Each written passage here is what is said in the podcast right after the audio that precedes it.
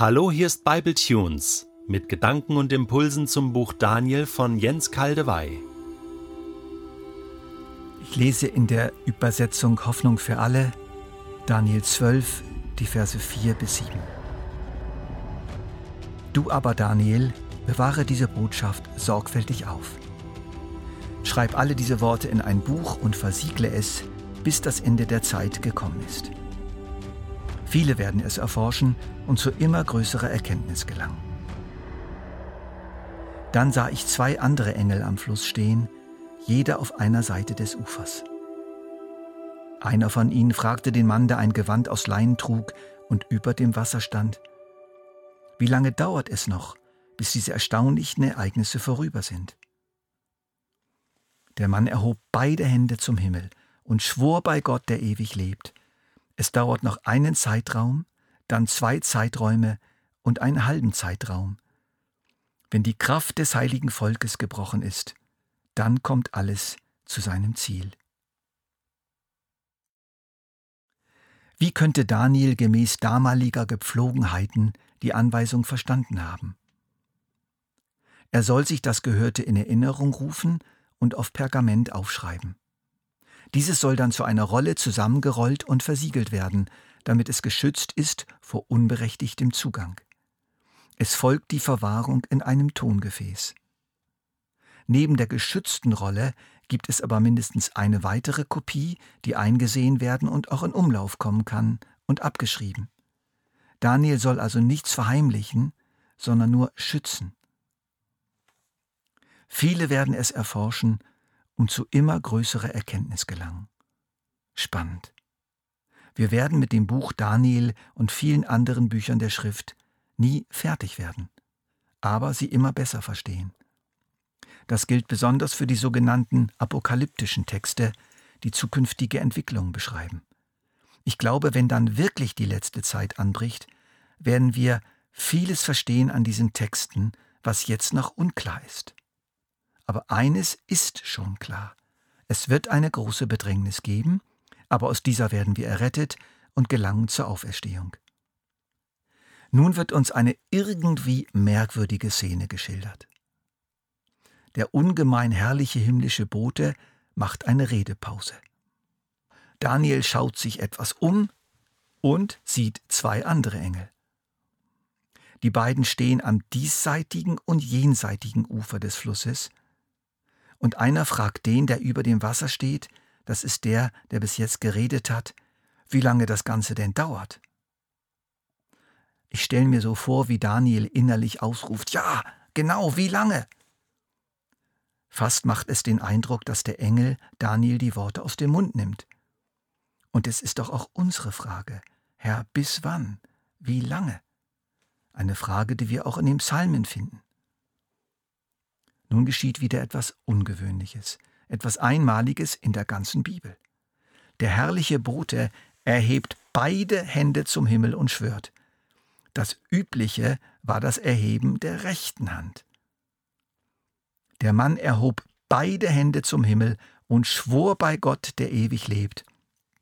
Es dauert noch einen Zeitraum, dann zwei Zeiträume und einen halben Zeitraum, wenn die Kraft des heiligen Volkes gebrochen ist – dann kommt alles zu seinem Ziel.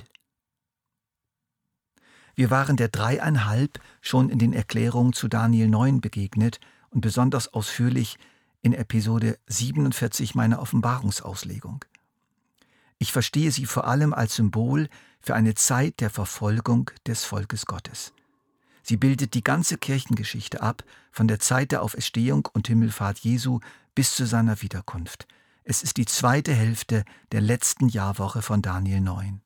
Aber nicht nur. Sie steht eben auch für die Zeiten kürzerer, aber umso heftigerer Bedrängnis des Volkes Gottes. Denken wir an Daniel 7, Vers 25, dort ist die schlimme Zeit unter Antiochus Epiphanes gemeint.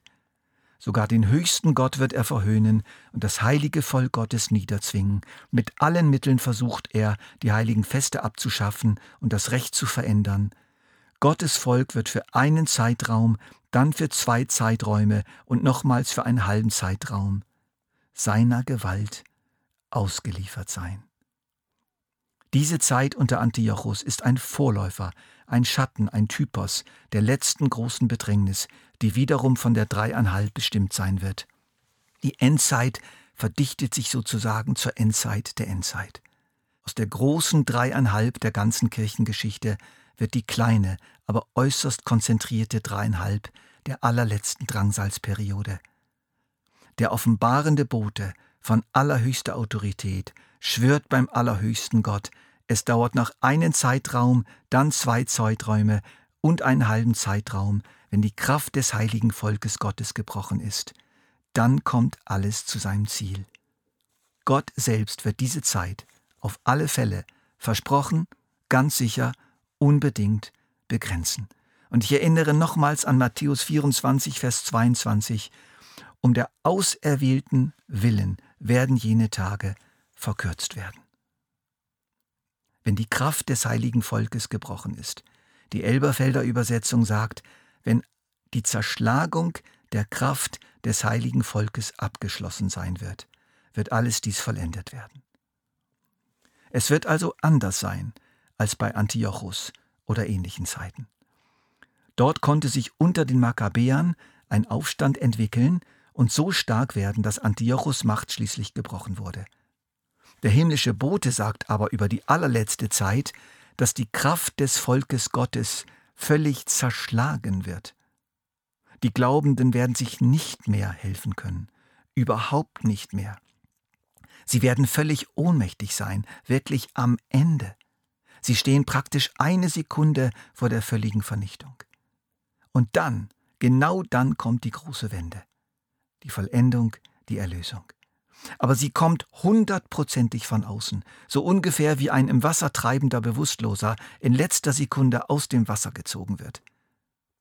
Aber das Schiff, in dem er sich dann wiederfindet, ist nicht sein alter Kahn, der gekentert ist, oder ein Floß oder ein Rettungsboot, sondern etwas unvergleichlich viel Besseres. Wieso wird aber jetzt bei diesen Aussagen der Umweg über die zwei anderen Bruten gewählt? Warum diese Zwischenszene? Warum setzt der Mann über dem Wasser nicht sofort seine Rede direkt an Daniel fort?